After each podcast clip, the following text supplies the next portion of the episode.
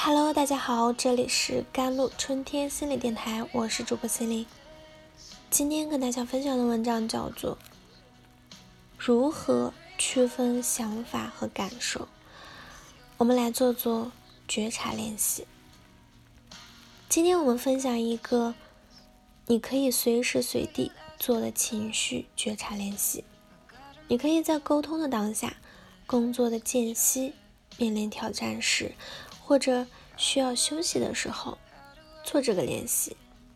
这个练习将让你更深入的了解情绪背后的需要和需求，让你更清晰自己情绪的能量之源，会为后续持久修炼乐观、积极稳定的情绪做好准备。先做一个准备工作啊，深深的呼吸三到六次。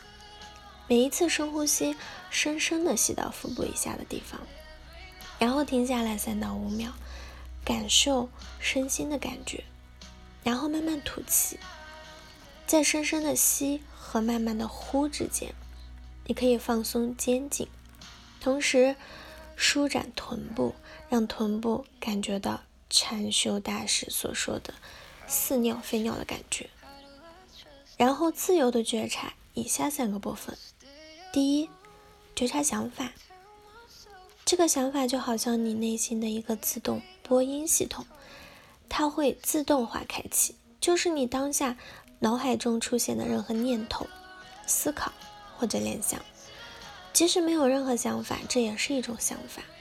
没有任何好和坏、丑恶和美好、道德和不道德。你可以学习用客观的态度。觉察你所想到的一切，你的觉察一定是当下的，此时此刻，当下的觉察不需要仔细考察或者思考，不是回忆，是当下的感觉发生的事情时真实的想法。比如一位来访者在面对母亲抱怨强势，他感觉很难受，我们引导他做一个觉察，他当下的想法就是。可能母亲最近太累了，或许母亲在担心什么？是不是我做的那件事让她感觉不安了？觉察感受，你可以觉察此时此刻此地的感受。你的感受包括心理感受，比如开心、自由、快乐、平静、放松，或者是担心、害怕、焦虑等等。还有一部分是身体感受，比如感觉全全身很舒展、很放松，或者肩膀很沉重、胸腔有点堵。有很多人都会把想法和感受混为一谈，比如上面的来访者，我邀请他觉察母亲带给他的感受是什么。他说母亲感觉太操心了，性格太追求完美，感觉母亲太操心。这是当下对母亲的一种评价，并不是他本人当下的感受。那如何区分想法和感受呢？心理学家研究表明，正是因为我们把想法和感受混为一谈，所以我们的情绪好像一团无法理顺的东西，就好像我们打扫浴室时看到下水道口一团乱糟糟的毛发，这样不利于我们对自己。清晰的认识，也不利用我们管理自己情绪。第三点就是觉察行为，你的感受或想法会明显影响到行为效率。一个对数学已经产生深深厌恶和无助感的孩子，他在做作业的时候就会坐在桌子旁边发呆，玩手中的笔。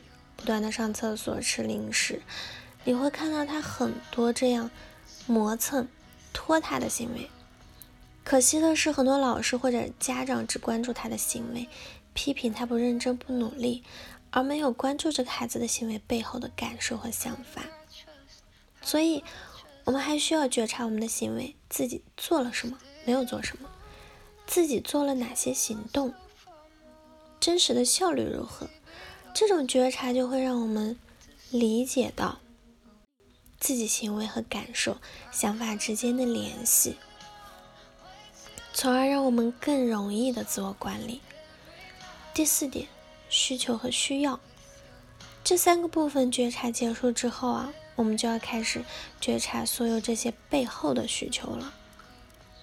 每一种情绪背后可能都有一种埋藏的很深的需求，我们需要觉察情绪背后那些没有被看到或者没有被满足的需要是什么。需求是有具体对象的一种感觉和体验，比如我们要稳定的工作啊，稳定的收入啊，居住的社区安全祥和，这些需求都是具体的。我们常常在沟通中。容易发生矛盾或者冲突，我们可以平静一下，看看沟通的初心是什么，我们到底是为什么来沟通？要时刻觉察到我们背后的正向的需要，然后要调整我们的需求，说我们的需求是健健康的、现实的、合适的，然后抱着这样的需要和需求去沟通，你就不会轻易做无谓的争吵了。好了，以上就是今天的节目内容了。咨询请加我的手机微信号：幺三八二二七幺八九九五，我是 C 琳，我们下期节目再见。